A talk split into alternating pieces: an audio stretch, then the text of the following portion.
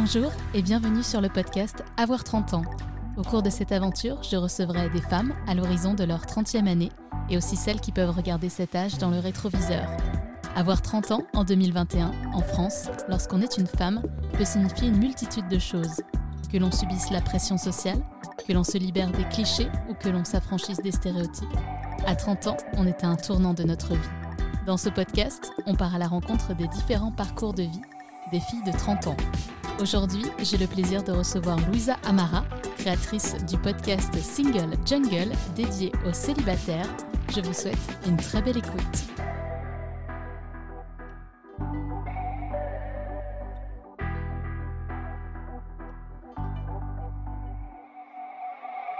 Bonjour Louisa. Bonjour. Merci beaucoup d'avoir accepté cette invitation. Je te le disais en introduction, euh, j'aime beaucoup le contenu de Single Jungle. Euh, déjà parce que pour une fois, on parle du célibat avec une approche, euh, j'ai envie de dire, positive et constructive et plus seulement comme quelque chose de négatif. puisque tu le dis souvent en introduction de ton podcast, on est plus de 41% de célibataires en France et certainement bien plus. Comment ça se fait que ce statut, entre guillemets, soit si méconnu, si mal mis en valeur, alors que ça peut être super d'être célibataire bah, merci pour l'invitation et merci pour euh, ta fidélité à Single Jungle. Euh, c'est effectivement un podcast que j'ai lancé parce que je me disais, euh, on est super nombreux.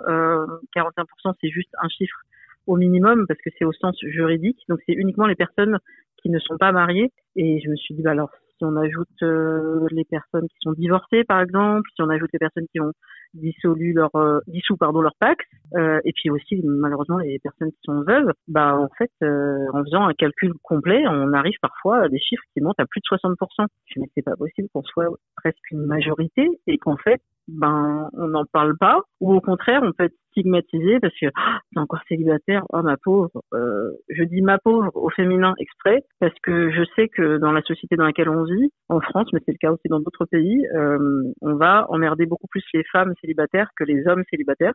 On va s'inquiéter du fait qu'elles n'aient pas encore d'enfants qu'elles n'aient pas fondé de famille euh, qu'elles ne trouvent pas chaussures à leurs pieds parce que peut-être elles sont trop difficiles. Donc c'est toutes ces injonctions et toutes ces images autour de, du célibat que j'avais envie de, de déconstruire euh, avec des célibataires pour montrer comment ils le vivent, euh, bien ou pas bien, comment ils ont évolué, et aussi bien sûr avec des experts, des experts, donc ça peut être des sociologues, des, des auteurs, des autrices qui travaillent sur ces sujets, et ça permet surtout de prendre du recul et de se dire que en fait le célibat c'est une période euh, qui peut être très sympa parce qu'on peut se concentrer sur soi et sur euh, et sur nos projets. Et ce qui est fou dans ce que tu dis, donc on serait à, plus de 41%. Euh, là, j'ai tapé rapidement sur Internet. Aujourd'hui, en France, on estime la population à à peu près 67,4 millions de personnes.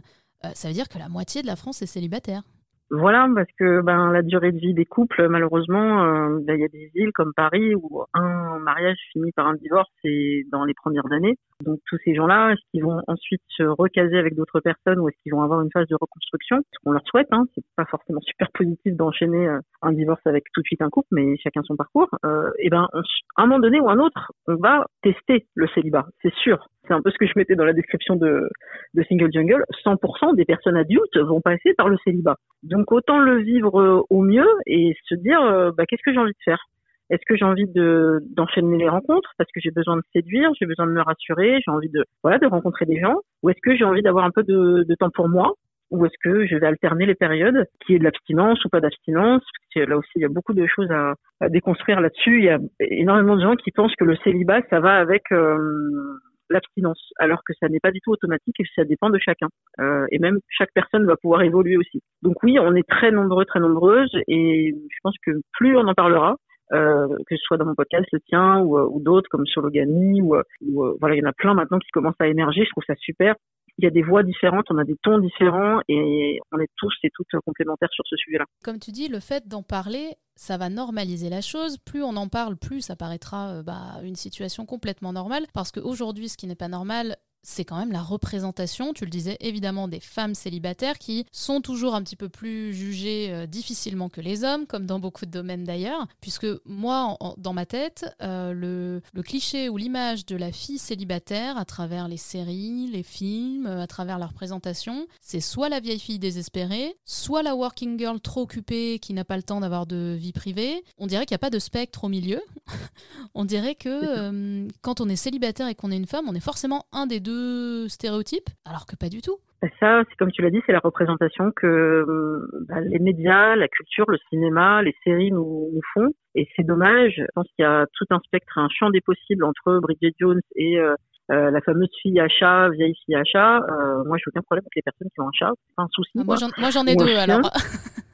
Voilà, ça c'est en quoi ce serait une preuve de quoi que ce soit. Enfin, c'est juste quelqu'un qui aime les animaux et c'est ok. Maintenant, de plus en plus, on va avoir des séries, des films, euh, des podcasts, des, émissions où on va avoir des femmes qui vivent bien leur célibat, euh, qui testent des choses, qui euh, avancent, qui ont des projets mais ça a pris beaucoup de temps euh, parce que on a eu aussi toute cette étape, je pense, qui a été marquante, c'est Sex and the City et Bridget Jones. C'est vraiment les deux pôles où on a montré à quoi ressemblaient les célibataires. Malheureusement, c'était encore souvent la représentation, euh, là on avait un problème de diversité, euh, représentation de la femme blanche célibataire, euh, trentenaire, euh, alors qu'il y a plein d'autres possibilités. On voyait, c'était un peu le syndrome Bridget Jones qui voilà tombe toujours amoureuse de pas des bonnes personnes, qui et en fait si on l'analyse vraiment est dans la dépendance affective tout de suite. Et Carrie, alors Carrie qui est toujours accro à Mr Big, qui est quelqu'un qui le dit clairement dès le premier épisode, il veut pas se poser.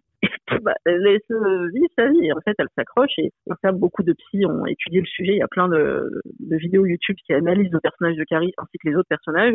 Et on se dit, mais moi, en fait, je suis trop pas une Carrie. Moi, je suis, euh, moi, je suis Miranda en puissance euh, ou, euh, ou une Samantha, mais euh, personne n'a vraiment envie d'être Carrie.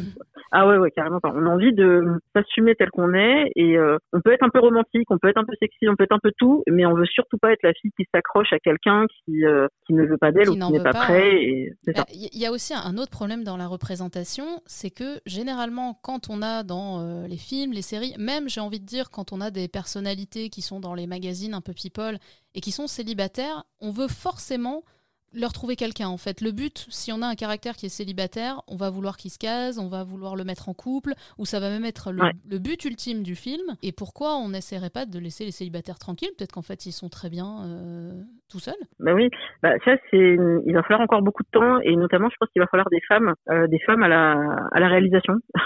Qui peut-être des féministes qui auront envie de montrer tout autre chose parce que tant qu'on aura euh, des hommes et aussi des producteurs hein, parce qu'il faut aussi que les, les, producteurs mettent de l'argent là-dedans mais qu'il faut des productrices aussi et on aura des modèles différents. Je pense par exemple au dernier Star Wars alors même ceux qui n'ont pas suivi vont, vont comprendre euh, l'héroïne est une héroïne extrêmement forte et ben ils peuvent pas s'empêcher à un moment donné ou à un autre de faire en sorte que attends est-ce qu'il n'y aurait pas une romance possible avec le, le héros?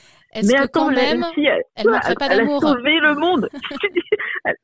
enfin, c'est quand même une héroïne extrêmement. Euh, voilà, c'est le nouveau euh, Luke Skywalker ou Yann Solo. Enfin, les deux, Lucy, elle est, elle est super bien, un personnage super intéressant. Il faut quand même qu'ils nous mettent une romance. Mais en fait, comme si une femme et son histoire et son évolution, ça ne suffisait pas. Bah, ne, peut pas être complète tant qu'elle n'a pas trouvé.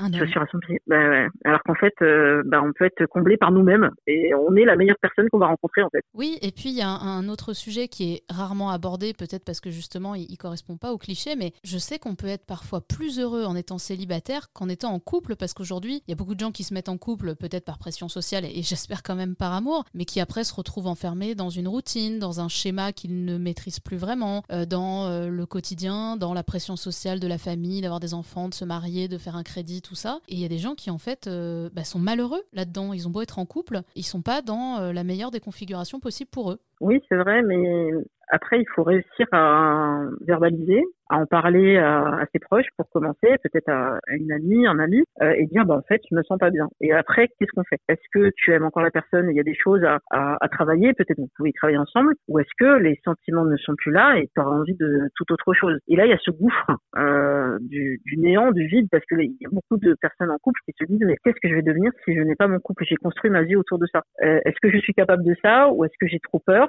Euh, Je vois mes copines célibataires, euh, peut-être elles sont pas si heureuses que ça. Il y a cette espèce de, de comparaison, alors qu'on va toutes le vivre différemment. Donc, oui, il y a des gens, euh, voilà, qui ont peur de se dire, bah, je préfère pas y aller, je préfère peut-être continuer encore euh, quelques mois, encore un an, enfin on verra. Et peut-être que ça sera l'autre qui prendra la décision, et ensuite, bah, ça sera une autre construction à faire. Mais je pense qu'il y a des gens qui sont très heureux en couple. Il y a aussi des gens qui sont très heureux célibataires. Il y a les deux situations. On peut pas généraliser l'un ou l'autre. Peut-être que si on avait une image plus positive des célibataires euh, autour de nous et que ce qu'on fait là ensemble euh, peut-être va aider, bah les gens se diraient mais en fait euh, ça a l'air d'être pas mal. Donc ouais, c'est pas si grave. Bah ouais. Ça peut même être super positif. Alors j'ai regardé quelques chiffres avant avant qu'on se parle. On recenserait à peu près en France 130 000 divorces par an c'est 1,8 euh, mariages pour un divorce. Et on décrit qu'en 2020, on aurait eu sur 1000 couples, on a 10 euh, couples qui divorcent chaque année. Donc c'est le, taux de divorcialité. Voilà, ça, ça, a un nom. Et en France, apparemment, le taux de divorce serait aussi de 45% des mariages qui finissent par un divorce euh, au bout de, quelques années. Un petit mot sur l'âge, puisque les hommes divorcés ont en moyenne 42 ans et les femmes divorcées 44 ans. Et pourquoi je parle de l'âge? Parce que justement, autour de ce podcast et du virage de la vie que peut représenter les 30 ans, est-ce que ça veut aussi hein. dire qu'il y a des gens qui se sont mis en couple à 30 ans justement par pression sociale et que quelques années plus tard, et eh ben, du coup, cette situation ne leur va plus et, ça se solde par un divorce? Ouais, ça tombe. Euh, ça, c'est étudié effectivement par l'INSEE euh, et euh, l'INED, l'Institut national des études démographiques. On a cette espèce de, de, cap assez classique de gens qui se mettent en couple à la vingtaine ou fin de vingtaine, début trentaine, par exemple, qui vont concrétiser par une, un mariage, un pax, ou simplement se mettre en couple et avec une autre concrétisation importante qui est euh, faire un enfant euh, et ou acheter un appartement. Et là, euh, il y a tout un, un, système qui se met en place de ça y est, j'ai fait tout ce qu'on m'a dit de faire. c'est comme ça que j'ai été élevée, j'ai tout bien coché. Ok, est-ce que je suis heureuse ou heureux? Et là, bah, les questions peuvent arriver. On sait que l'arrivée d'un premier enfant, là, la séparation elle explose parce que c'est très dur, c'est un bouleversement et ça peut bah, révéler, ça peut être un révélateur de ça allait bien dans le couple ou ça n'allait pas.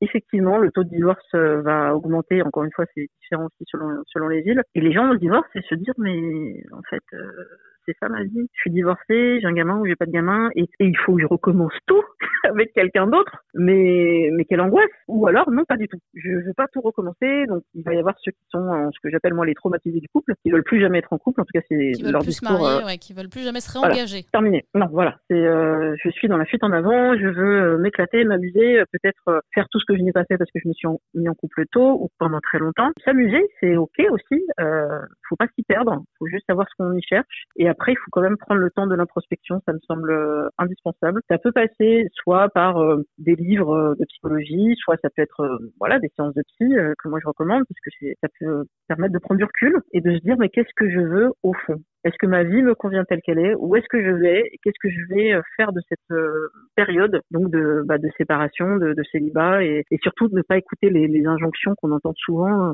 Ah bah plus ta relation a été longue, tu vas avoir du mal à te remettre de la rupture. Alors ça, pas du tout. Hein.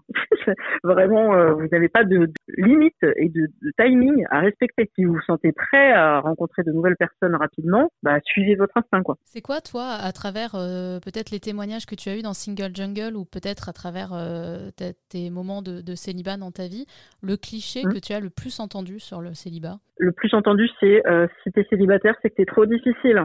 Ah, alors, c'est marrant parce que euh, j'ai enregistré un autre épisode avec la créatrice du compte Instagram T'es Vierge et je lui ai demandé quel est le cliché qu'elle entend le plus à ce sujet et également à travers les témoignages. Et c'est la même chose. C'est tu es trop ah bah difficile, il faut maintenant arrêter d'être trop compliqué et faire c'est tout sans se poser de questions. C'est grave quand même. Voilà, et c'était de baisser les standards. Ça, c'est quelque chose que j'ai entendu. Et euh, je trouve euh, que c'est souvent des injonctions qui sont faites aux femmes, parce qu'on ne demande pas trop aux garçons de baisser leurs standards. Euh, ou d'être moins difficile. Euh, après, tout dépend de l'objectif, mais moi je trouve ça très bien que quelqu'un ait une haute opinion de lui-même ou d'elle-même. C'est-à-dire que l'estime de soi est plutôt bonne, on avance dans le bon sens. Et ben non, en fait, euh, ne vous posez pas avec quelqu'un juste parce qu'il faut se poser avec quelqu'un, mais non, on, sort de tout ça, quoi. Et pour la personne donc qui, euh, est vierge jusqu'à un, âge avancé, encore une fois, là pareil, c'est par rapport à quoi? C'est par rapport à des statistiques. Faites au mieux, c'est votre corps, hein, c'est votre corps, c'est votre esprit, c'est ben non, on le donne pas n'importe qui. Et je suis assez d'accord, euh, va être trop difficile euh, non. Il y a d'ailleurs un super bingo que je recommande. c'est le bingo qui a été fait par Sologami, qu'on avait fait ensemble pour un épisode crossover. Et donc oui, Sologami, c'est la créatrice d'un autre podcast que tu as invité lors d'un épisode. Et elle est top, elle a fait un super... ouais, on avait fait un... Elle l'a mis en, ligne, donc c'est un, bingo qui est, qui est, visuel et qui est aussi audio, sur tout, tout ce qu'on nous dit à nous célibataires, que ce soit en réunion de famille ou avec des potes ou même des inconnus, euh, si t'es célibataire, c'est parce que t'es trop difficile, ou t'es trop grosse, ou euh, t'es trop féministe, ou bah voilà, il y a toujours un truc, c'est toujours trop. Et c'est vrai qu'on dirait rarement à un garçon, oh bah t'es trop sportif, ou tu sors trop avec tes copains, ou euh, tu, manges trop au fast-food. C'est vrai qu'on on a du mal à imaginer euh, ce, type de critique sur un garçon qui serait célibataire. Ce serait plutôt, ah bah super, tu t'éclates, tu fais la fête, t'as raison de pas t'attacher. La, perception est complètement différente, j'ai l'impression. Oui, c'est complètement le cas, et c'est ce qui alimente aussi le discours malheureusement de, de coach que moi j'estime souvent masculiniste. donc je vais faire peut-être une parenthèse là-dessus. Donc pour les masculinistes, en fait, ce sont des gens qui, euh, qui, ont un système de pensée qui est euh, anti-féministe, qui estiment que le, le, monde est dominé par les femmes et que c'est eux qui sont malheureux. Donc ça, ça, a donné le mouvement des incels, donc les célibataires involontaires et qui prônent presque la violence. Et d'ailleurs ils l'ont fait. Qui ont euh, eu, des actes de violence effectivement d'hommes qui pensent que tout est la faute des femmes et que elles méritent entre guillemets d'être punies, parfois très violemment. Voilà. Et donc dans leur système à eux, bah en fait une femme a tout possibilité de rencontrer des hommes. Si elle n'en rencontre pas, c'est sa faute. Pour quelle raison? Moi, j'ai posé la question. Je me suis dit, on peut discuter, on peut débattre. Ah bah toi, c'est très simple, c'est parce que t'es trop grosse, et t'es trop arabe, et t'es trop musulmane. D'accord. En fait, je suis trop moi, hein, en fait.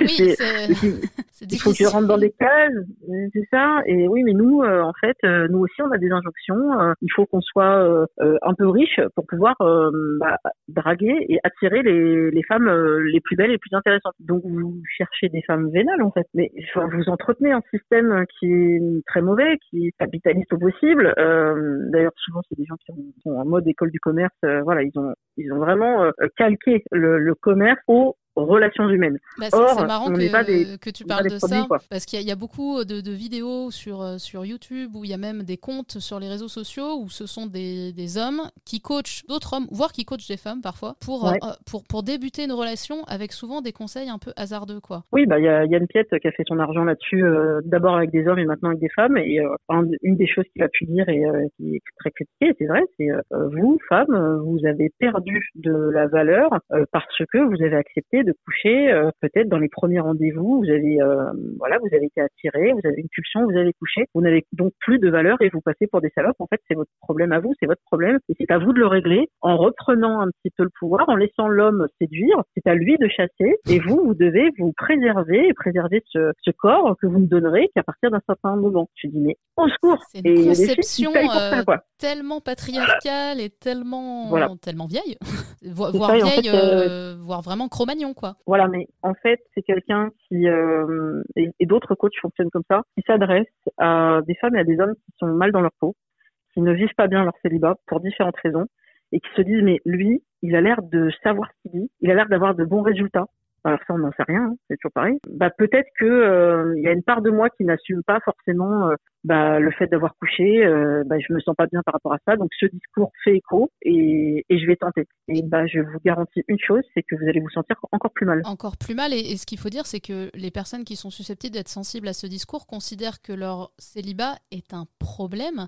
Et le but, c'est de rappeler à travers ce podcast surtout avec toi de Single Jungle, c'est que le célibat, c'est pas un problème à résoudre, c'est pas une équation qui attend euh, une solution. Euh, c'est un état par lequel on passe tous, qui est euh, plus ou moins un bon moment, qui peut être un excellent moment ou un moment beaucoup plus difficile, mais c'est en aucun cas une enfin un, problème à résoudre. Oui, c'est une phase de vie. bon, pour les institutions d'âge, c'est une case. On nous met dans une case et puis demain ce sera une autre case et on évolue dans une vie. Ça, alors, il y a juste eu un cas où on, en discutait avec euh, François Ortelli euh, lors d'un dernier épisode où euh, ils ont inventé un nouveau truc. Bon, alors attention, c'est célibataire définitif. Ah, définitif. Alors, est-ce que tu peux nous donner la, définition, si tu l'as? Oui, alors l'INSEE considère qu'après 8 ans de célibat, on peut nous cocher dans les célibataires définitifs ou définitives. Mais qu'est-ce qui se passe si la personne euh, finalement se met en couple après huit ans et demi euh, Ah bah là, euh, du coup, elle va changer de case. Mais pourquoi 8 ans? Ben ils estiment c'est parti du recensement et des, différentes statistiques qu'ils ont pu faire. Ils disent bon bah voilà, elle chaque année c'est pas la peine de leur demander, c'est toujours avec un célibataire. Bon, on va dire que 8, 8 c'est bien, c'est bonne moyenne. C'est la moyenne. Et euh, voilà. Ce qui, ce qui, est marrant, c'est ce que tu rappelles aussi dans ton podcast, c'est que déjà être en couple, la définition de être en couple est un petit peu compliquée au niveau des statistiques puisqu'on ne prend pas en, compte euh, les gens qui sont veufs et on prend pas non plus en compte les gens qui ne sont pas mariés et surtout aujourd'hui pendant la période, euh, admettons, de célibat de 8 ans, on peut avoir des relations avec lesquelles on ne vit pas avec la personne, ou on n'est pas dans une relation exclusive, ou, c'est une relation mais qu'on ne définit pas vraiment comme sérieuse, ou, même un sex friend. Et pourtant, du coup, on n'aura pas été complètement célibataire pendant ces 8 ans. Oui, c'est ça. Alors ça, ils sont incapables, euh, je leur ai posé plusieurs fois la question, et France aussi, ainsi que d'autres euh, d'autres chercheurs, en fait, les statistiques, c'est un instant T, c'est une photo un instant T. Mais demain, tout est à remettre en cause parce qu'il y a des séparations, des divorces, des gens qui se mettent en couple tous les jours. Et effectivement, dans une période de célibat. Moi, par exemple, je suis célibataire euh, depuis euh, fin 2015. Et ben, je ne saurais pas dire euh, si pendant toute cette période-là, j'ai eu des relations aussi quand même qui ont compté.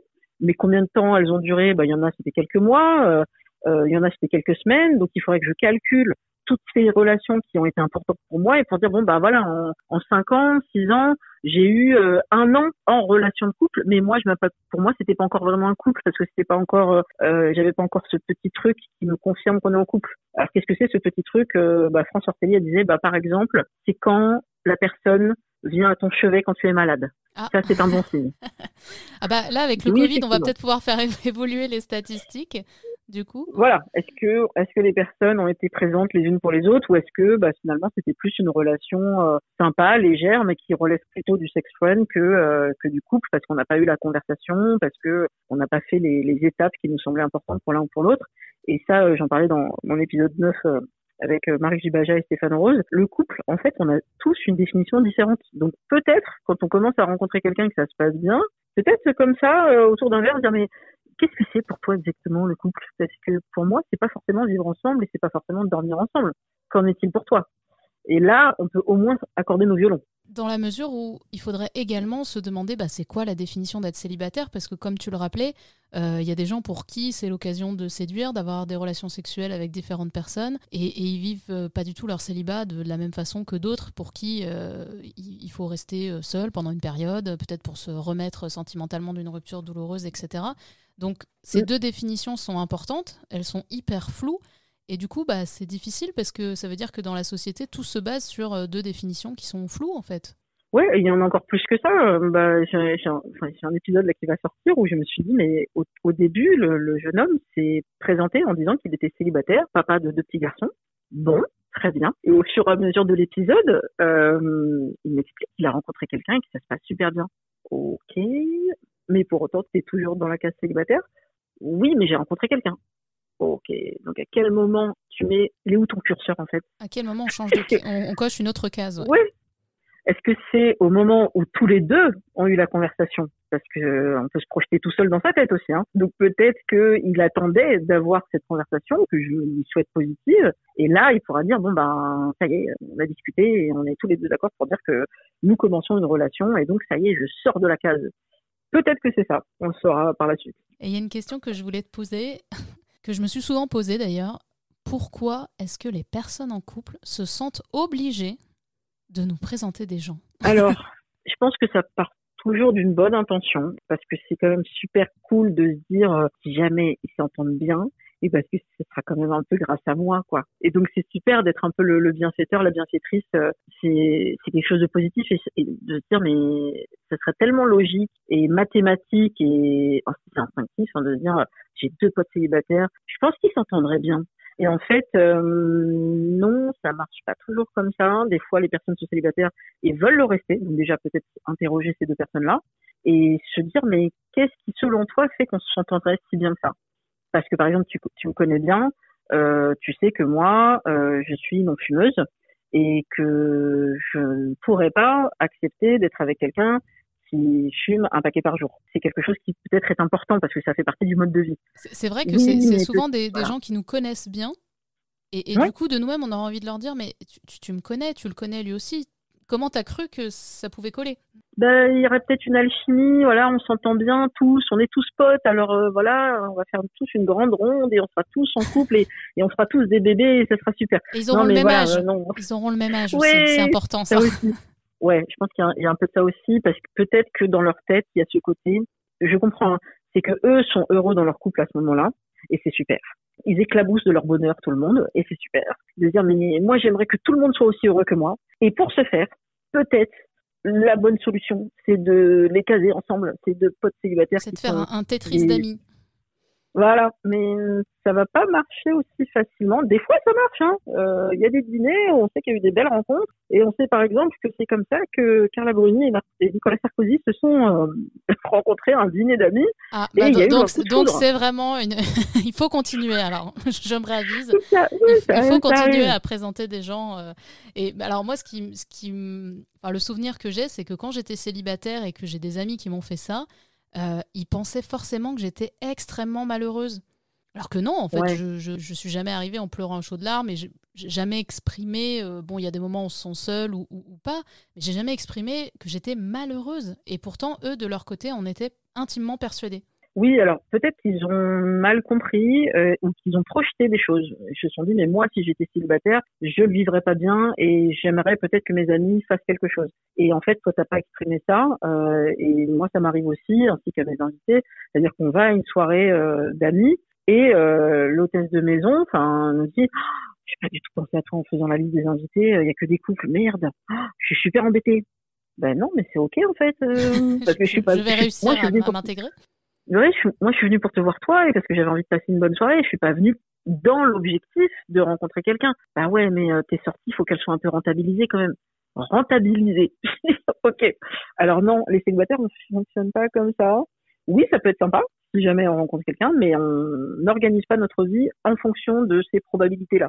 Oui, c'est très capitaliste comme approche euh, d'avoir rentabilisé sa soirée. Bah non, en fait, on a envie de passer une bonne soirée, on va à un spectacle, on va à un dîner, euh, et puis euh, si ça arrive, c'est super. Si ça arrive pas, euh, on a passé quand même une super soirée. C'est pas, moi je trouverais ça triste, et souvent c'est le, c'est le signe que la personne ne vit pas si bien que ça sur célibat. C'est si à chaque sortie, bah elle revient en se disant, bah là je reviens bredouille parce que j'ai rencontré personne. J'ai pas trouvé, effectivement, ouais. On, on peut avoir ce cette impression de forcément si je sors, c'est parce que je risque de faire une rencontre. Bah ouais, alors que non, euh, je pense que la personne qui vit bien son célibat, c'est de se dire, bah voilà, moi j'ai envie d'aller faire une balade, euh, j'ai envie de me faire une expo, j'ai envie d'aller au cinéma. Moi je pense que le bon signe, c'est est-ce que la personne est capable de faire une activité seule et de prendre plaisir à ça? Et ben ça, si c'est bon, c'est bon, le, cap est passé et les personnes qui vivaient pas bien leur célibat m'ont toutes dit ah mais moi je trouve ça horrible de faire des trucs seuls, euh, j'ai l'impression d'être épié, j'ai l'impression que les gens me jugent, se moquent de moi. En fait moi je j'aime bien faire des choses à plusieurs ou à deux, je sais pas faire les choses seul. OK, toi il te faut peut-être encore un petit peu de temps pour apprivoiser euh, ce célibat qui va avec une certaine solitude mais qui peut être super positive. Complètement. Toi, tu as 41 ans. Qu'est-ce que tu penses de ce fameux virage des 30 ans? Est-ce que pour toi, à 30 ans, il se passe quelque chose, il y a un déclic, autant au niveau personnel qu'au niveau de ce que la société euh, exige de nous Oui, alors je pense que les 30 ans, c'est un petit coup de massue pour pas mal de gens. D'ailleurs, euh, l'INSEE estime qu'on est jeune très officiellement entre 18 et 30. Ensuite, on n'est plus dans la case jeune. Ah, c'est Il faudrait peut-être qu'il varie un peu les cases, euh, l'INSEE, parce que... Voilà, pourquoi 30, pourquoi pas 35 On n'en sait rien, c'est comme ça qu'il fonctionne. Et donc c'est vrai qu'il peut y avoir ce côté bon bah maintenant je suis un adulte, je suis plus dans la case jeune, donc il faut que je construise. Et donc il y a des attentes extrêmement importantes, mais il y a aussi, je trouve, moi j'ai ça à mes 30 ans, ce côté les choses avancent. Euh, je suis un peu moins dans la galère, dans la précarité, dans euh, cette espèce d'expectative où j'attendais tellement de choses euh, de la vie, de, enfin, de mon parcours, l'université, on fait des études plus ou moins longues. Donc c'est vrai que mes 30 ans, J'en attendais beaucoup. Franchement, ça a été une super décennie. Si ça peut donner peut-être euh, des choses positives et de l'espoir aux autres, la quarantaine, c'est encore mieux de ouf. Donc, profiter de la trentaine parce que je pense qu'on peut y construire plein de choses, mais il faut pas non plus se dire euh, il faut que je fasse toutes les cases qu'on m'a données. Les cases, c'est à vous de les choisir, c'est à vous de définir votre chemin. Et la trentaine, c'est une super phase euh, et la, la suite, c'est encore mieux. Bah merci, tu m'as donné le, le, mot de la fin, pardon, parce que c'est exactement ce que je veux montrer à travers de ce podcast, c'est que malgré tout, toutes les injonctions de la société et tous les clichés euh, autour de la trentaine, en fait, on a tous des vies très diverses, très intéressantes et qui peuvent être très enrichissantes et épanouissantes. Donc euh, merci beaucoup à Louisa du podcast Single Jungle, qui est disponible d'ailleurs sur toutes les plateformes de streaming. Merci. Merci beaucoup à Louisa pour ce témoignage. J'espère que vous avez pris euh, beaucoup de plaisir comme moi à écouter euh, les mots de, Louisa, qu'ils vous ont réconforté, déculpabilisé, encouragé, fait rire ou touché. Avoir 30 ans et même avoir 40 ans, comme nous l'a dit Louisa, c'est une multitude de choses, mais un passage merveilleux et complexe. Un virage que l'on emprunte à toute allure, c'est aussi se poser mille questions. C'est aussi l'âge de tous les possibles et c'est ce qu'on va découvrir ensemble dans ce podcast. Merci pour votre écoute bienveillante. Vous pouvez partager et commenter ce podcast sur toutes les plateformes de streaming audio et sur le compte Instagram avoir 30 ans. Et bien sûr, n'hésitez pas à en parler autour de vous, à vos amis, à vos amours, à vos collègues. Et je vous dis à très bientôt.